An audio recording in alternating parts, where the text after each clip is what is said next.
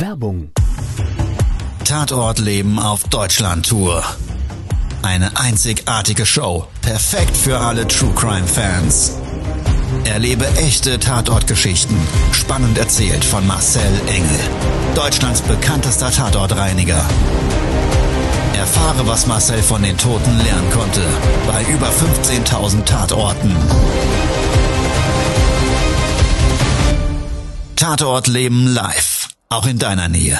Jetzt Tickets sichern.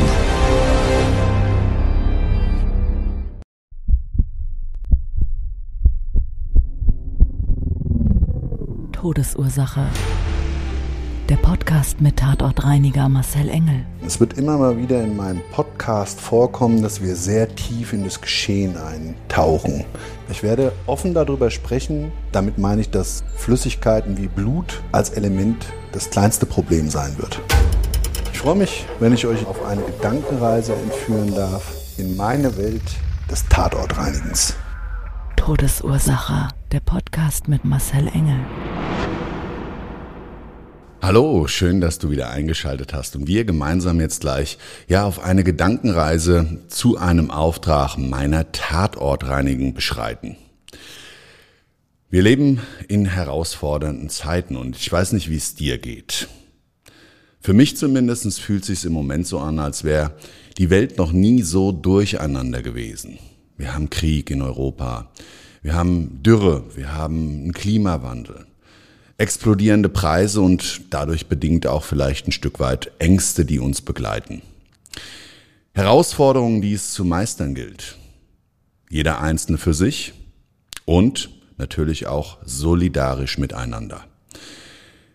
Ja, und wenn ich zu Aufträgen gerufen werde, die extrem herausfordernd sind und die vielleicht auch so ein bisschen zumindest ein Stück weit in die Richtung Angst gehen, ja dann würde ich sagen, erzähle ich dir mal genau eine solche Tatortreinigung. Also, lass uns gemeinsam starten zu diesem Auftrag.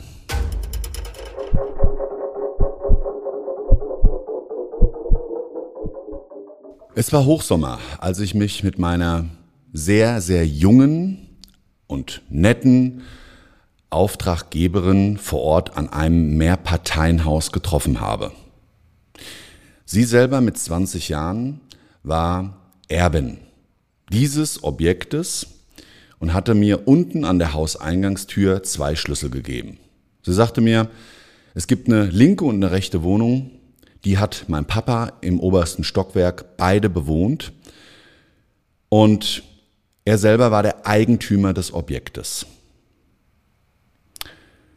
Sie sagte mir, ich bin nach meinem Abitur von meinem Papa erstmal auf Weltreise geschickt worden. Ein großer Herzenswunsch von mir, den er mir erfüllt hatte, hat aber auch dazu geführt, dass sie in den Wochen vor seinem Tod leider sehr wenig Kontakt hatte. Er sagt, es war einfach schwierig. Wir waren ständig irgendwo in Ländern, wo wir keine Möglichkeit hatten, wirklich zu kommunizieren. Ja, also war diese trotzdem, dass es eine funktionierende und liebe Beziehung zwischen Tochter und Vater war, ähm, schwierig für sie, das zu verkraften. Sie hat sich riesige Vorwürfe gemacht. Sie hat mir gesagt, mein Papa, der war ja herzkrank und der wurde auch schon mehrfach operiert. Und als ich dann ihn vier Wochen lang nicht kontaktiert hatte, und bei dem ersten Versuch und auch die Woche drauf nicht durchgekommen bin, habe ich mir ganz, ganz große Sorgen gemacht. In Deutschland gab es keinen, der nach ihm hätte schauen können. Ja, und somit hat sie sich dann entschieden, diese Weltreise abzubrechen. Was sie gefunden hat, ist eine im Vorfeld bereits versiegelte Wohnung gewesen. Sie ist zur Polizei gegangen, die haben sie dann informiert, dass auf Basis einer massiven Geruchsbelastung im Haus durch die Mieter eben eine Verdachtswohnung geöffnet wurde und daraufhin der Tod ihres Papas festgestellt wurde. Todesursache, der Podcast. Der Tatort. Sie selber wusste nicht, in welcher der beiden Wohnungen ihr Papa tot gelegen hat. Sie hatte mich auch am Telefon bereits gebeten, ob sie gemeinsam mit mir in die Wohnungen kann. Sie selber traute sich nicht, sie hatte auch niemanden an ihrer Seite. Und somit haben wir das dann auch genauso gemacht. Wir sind zusammen in den dritten Stock hoch. Ich habe mich für die rechte Tür entschieden, habe die aufgeschlossen und habe die Wohnungstür aufgestoßen. Vorher hatten wir uns draußen den Arbeitsschutz angezogen, Handschuhe, für sie Brille, Maske und einen Schutzanzug und Gummistiefel. Und wie ich die Wohnungstür aufgestoßen hatte, war erstmal ein sehr heller Flur zu sehen. Und dann kommt man aber sofort erkennen, dass die Wohnung in dem sichtbaren Bereich komplett verwahrlost war. Viele, viele Mülltüten auf dem Boden. Und von meiner Einschätzung her hatte dieser Verwahrlungszustand seinen Ursprung vor bereits mehreren Monaten vor dem Tod gehabt. Es sah schon ganz schön wild dort aus.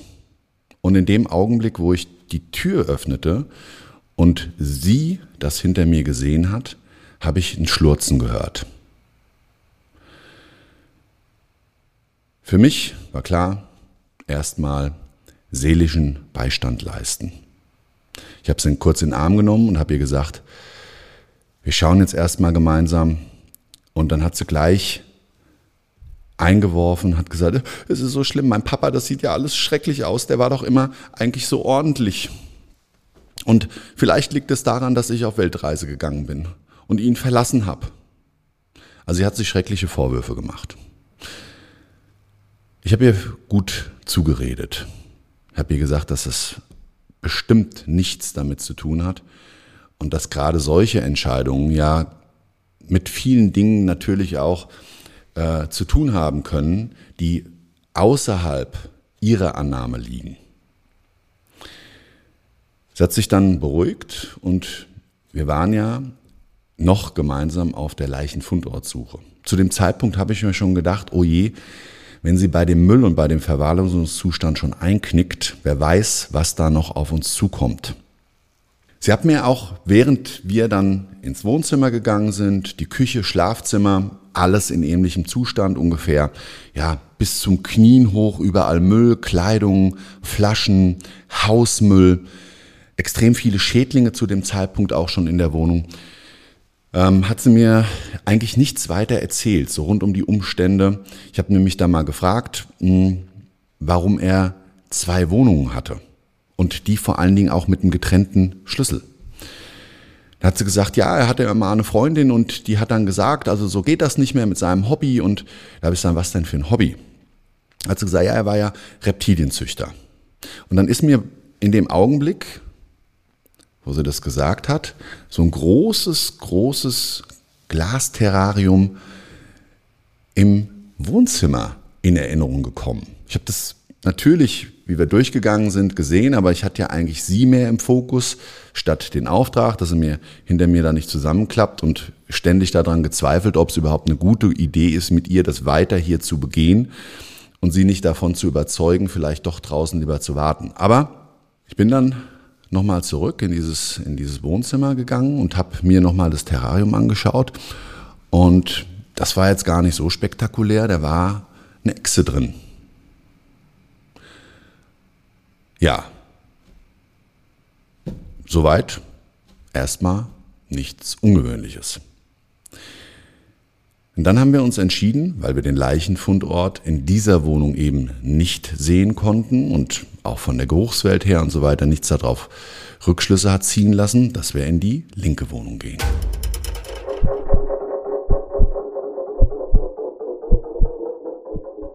Wir hatten ein kurzes Päuschen eingelegt.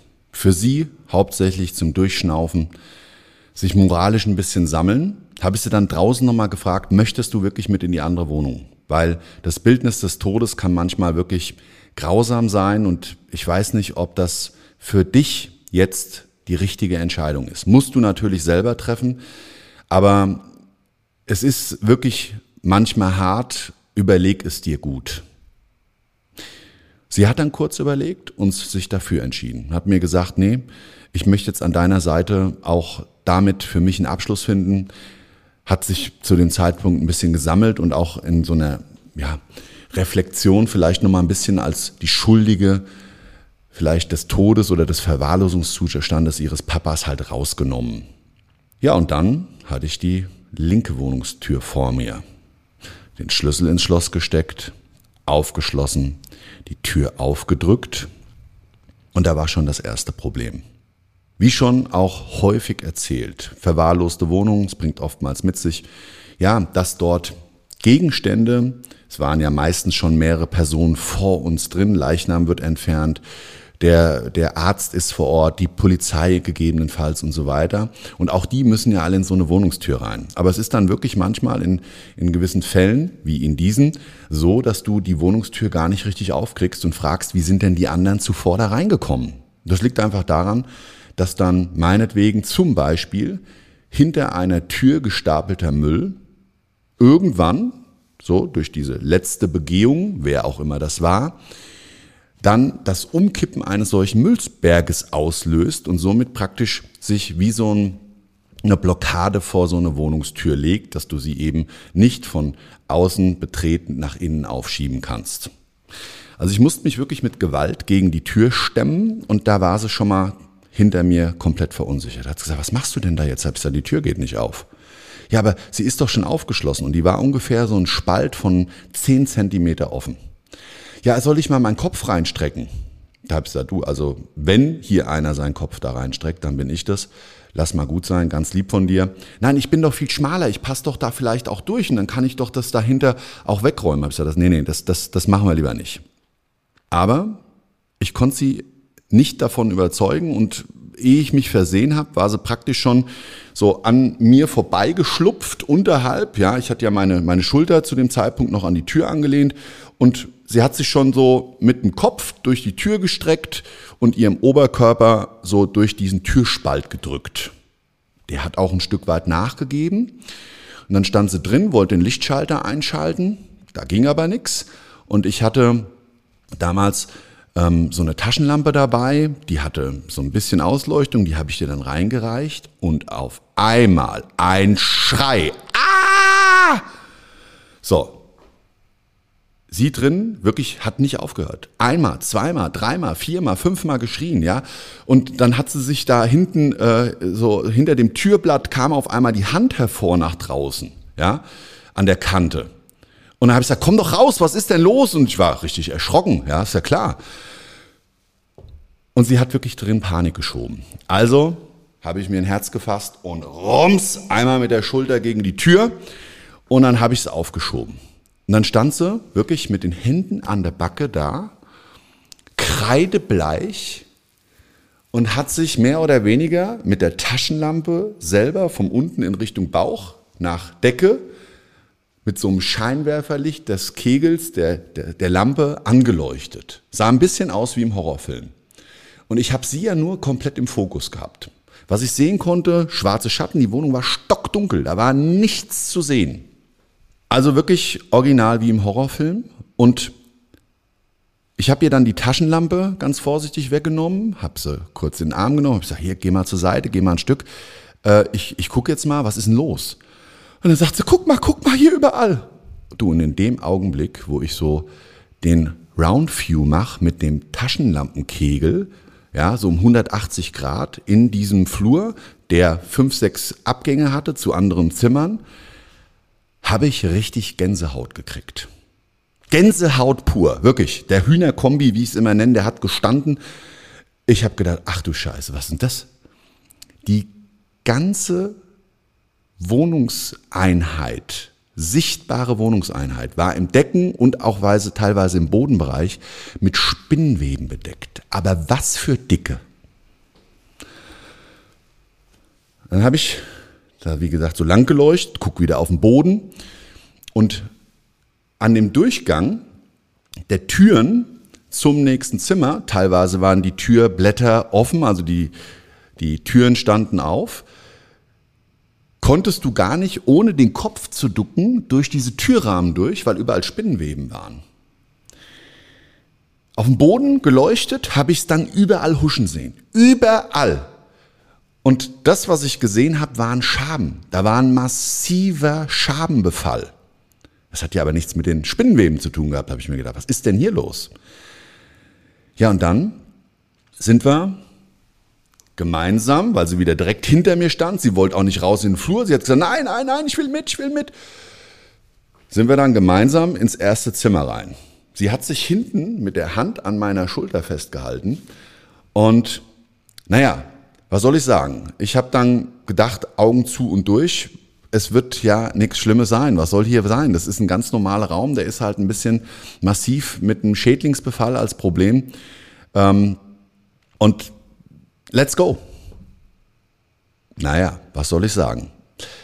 In den Raum rein war sichtbar ein Regalturm mit lauter Terrarien. Komplett die ganze Wand voller Terrarien. So kleine Würfel, ich würde mal sagen, so, so groß wie ein Umzugskarton, waren bis zur Decke hochgestapelt. Taschenlampenkegel nach links, genau dasselbe. Überall in diesem Zimmer, an der Wand entlang, hoch bis zur Decke Terrarien. Und dann habe ich auf dem Boden auf einmal eine Spinne gesehen. ich habe keine Probleme mit Spinnen, schon gar keine Phobie. Ich habe einen gewissen Grundrespekt vor sehr großen Spinnen, wie zum Beispiel einer Vogelspinne. Ich hatte schon mal eine auf der Hand.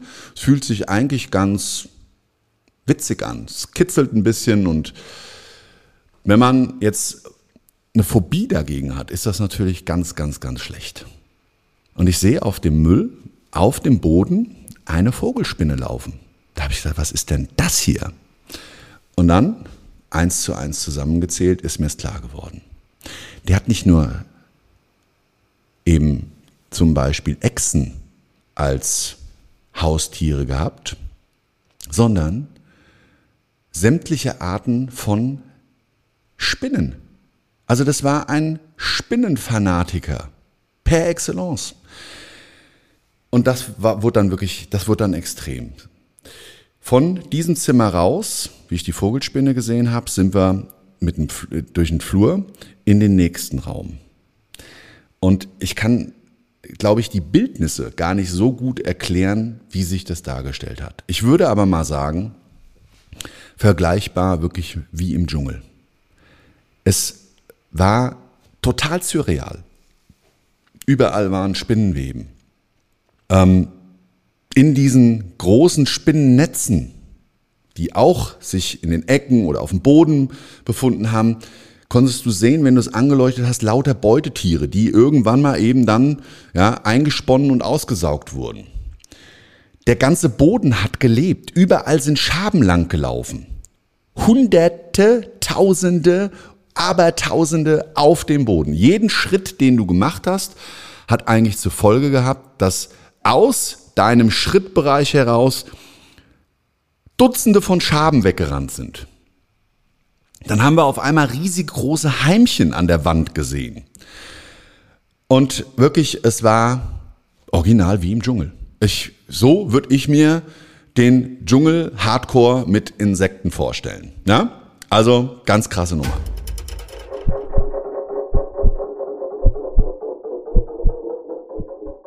Also Leichenfundort hatten wir ja zu dem Zeitpunkt noch nicht gefunden. Und das vielleicht auch nochmal zu verdeutlichen. Das, was ich eben in ethischer Breite erzählt habe, war vielleicht in Realtime zusammengefasst eine Zeitdauer von 90 Sekunden. Mit ihrem Schlepptau rein in den Flur, geradeaus, sichtbar zu dem größten Zimmer. Und der Geruch selber war unfassbar. Es war eine Kombination aus Fäkalien, Urin, Hausmüll und Verwesung, Verwesung eines Menschen. Der ist uns dann in Richtung Wohnzimmer auch nochmal deutlich auffälliger in die Nase gestiegen. Sie hat mich dann nämlich durch die Maske, durch ihren Schnorchel gefragt, sag mal, jetzt riecht's hier aber doch stark. Ist meine Maske verrutscht? Da habe ich gesagt, das kann ohne weiteres sein. Und es ist aber auch manchmal so, dass du das dann vielleicht doch wahrnimmst. Naja, und dann habe ich im Wohnzimmer auf dem Boden geleuchtet und da habe ich den Leichenfundort gesehen. Grausamst. Verwesungszustand des Leichnams muss über die Monate der Liegedauer hinweg dazu geführt haben, dass er ja vor Ort extrem verflüssigt war. Man konnte es richtig sehen, der ganze Boden, da wo eine freie Stelle ab und zu mal durch den Müll durchgeglänzt hat, war eben diese fettige Schicht der Leichenflüssigkeit zu erkennen. Speckig, glänzend, bernsteinfarben. Und vor der Couch und dem Wohnzimmertisch direkt sichtbar die Liegestelle. Das Kopfhaar war an der Kopfhaut komplett gelöst, noch auf dem Boden klebend. Durchsogen längliches graues Haar mit Fett der Leiche und das Bildnis ansonsten extrem belastet, diese ganze sichtbare Fläche mit krabbelndem Ungeziefer. Aber gar nicht typisch ausschließlich die Nekrophagen. Nein, eher so eine Kombination aus den wahrscheinlich in den Terrarien befindlichen Tieren. Und wie ich dann näher gegangen bin, ich habe ihr gesagt, du pass mal auf, tu mir eingefallen, das sieht wirklich hart aus. Bleib jetzt mal hier kurz im Flur stehen. Ich muss erst mal gucken ähm, und lass mich da mal ganz kurz alleine. Nicht, dass wir hier noch ausrutschen. Damit habe ich so ein bisschen erklären wollen und deklariert, war natürlich eine kleine Notlüge. Und ja, sie hat dann Gott sei Dank auf mich gehört. Ich bin dann näher gegangen. Und wie ich so an der Leichenfundortstelle das alles genau mir anschaue, sehe ich wirklich an dem Kopfhaar, was teilweise noch so auf einem Kissen lag, so ein bisschen, als wäre das Haar so nach oben gezogen worden, ja, habe ich da eine dicke, fette, grüne Spinne sitzen sehen.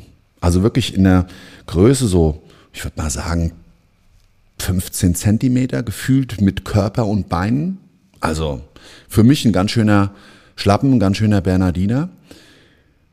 Und das war dann wirklich so ein Punkt, wo ich für mich erstmal so ein Stück weit zurückgeschreckt bin. Wie gesagt, ich habe keine Angst vor Spinnen, aber wenn du das in der Kombination mit den Bildnissen, die du sonst kennst, des Todes, als, als Verzahnung hast, ja, also diese Bilder ineinander übergreifen, da wurde es dann auch für mich ein bisschen mulmig. Ja, es hat also richtig rumort im Magen und sie hat mich dann gefragt, und, und, was siehst du? Da habe ich gesagt, du, pass mal auf, lass gut sein, ich decke das jetzt hier alles mal ab, das ist kein Bildnis für dich, da muss ich jetzt mal für dich, über dich hinaus die Entscheidung treffen, dass das was ist, was du nicht sehen musst.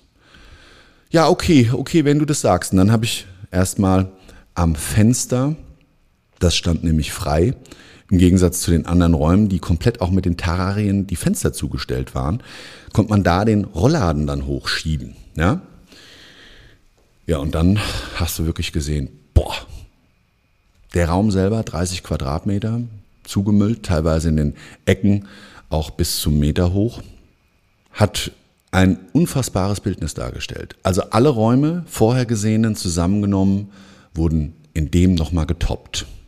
Wie wir den Rollladen hochgemacht haben, sind wirklich die Schaben die Wand hochgelaufen. Wir haben uns dann da in dem Teil natürlich auch bewegt und wie gesagt, bei jedem Schritt sind die praktisch wie so, eine, wie so ein Schatten vor uns dann weggelaufen. Unglaublich.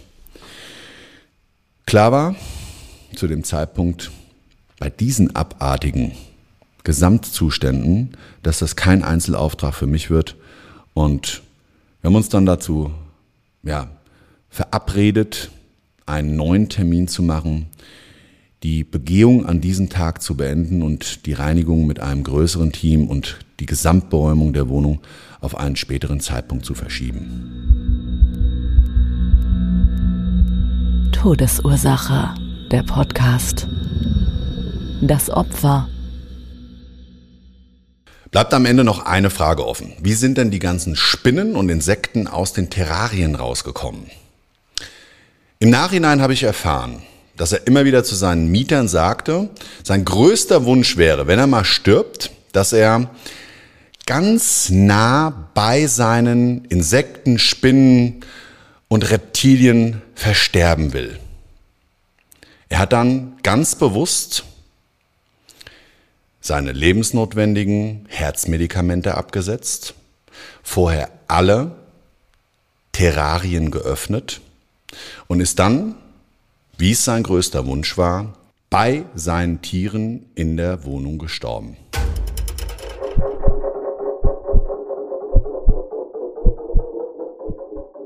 Letztens musste ich mich bei einem Auftrag auch mit einem starken Schabenbefall so ein bisschen an diese damals erlebten Situationen erinnern.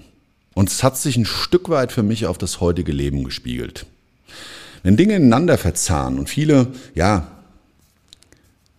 Schwierigkeiten oder Herausforderungen auf einen zukommen, dann kann das wirklich dazu führen, dass wir uns in so einer für uns eigentlich unbekannten Schwäche finden.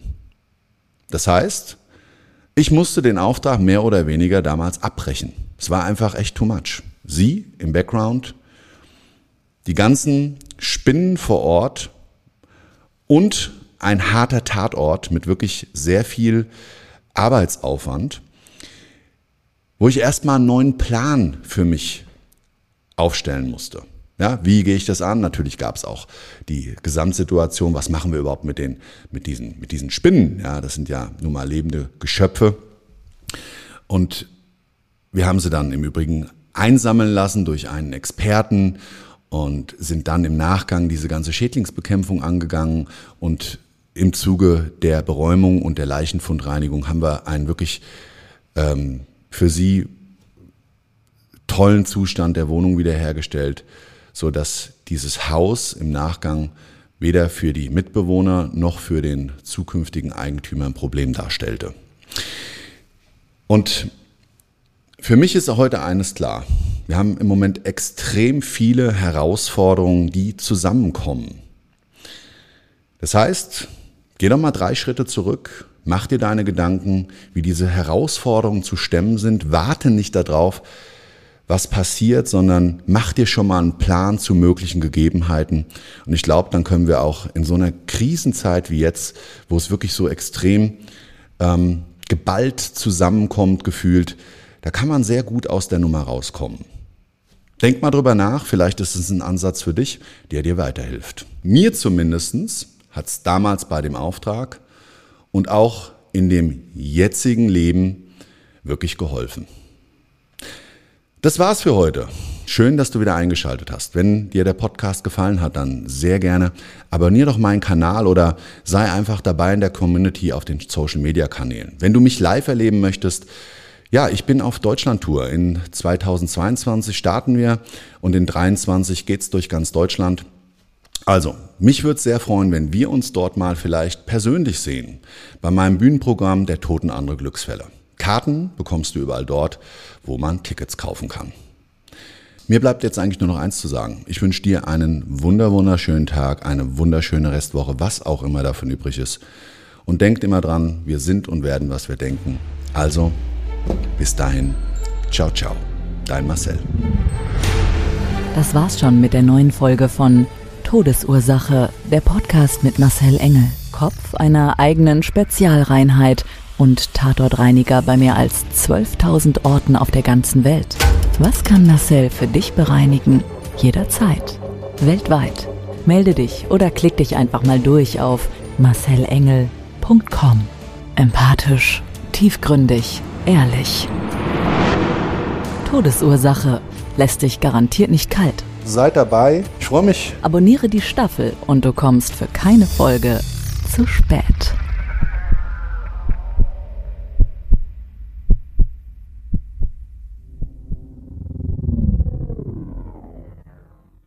Mobbing findet überall statt. In der Schule, am Arbeitsplatz, innerhalb der Familie und im Internet. Erfahren Sie in dem Kompaktbuch Ausgemobbt, wie Sie sich gegen Mobbing wehren und künftig vermeiden, zum Mobbing-Opfer zu werden. Ausgemobbt von Marcel Engel und Martin Zowak. Überall im Buchhandel.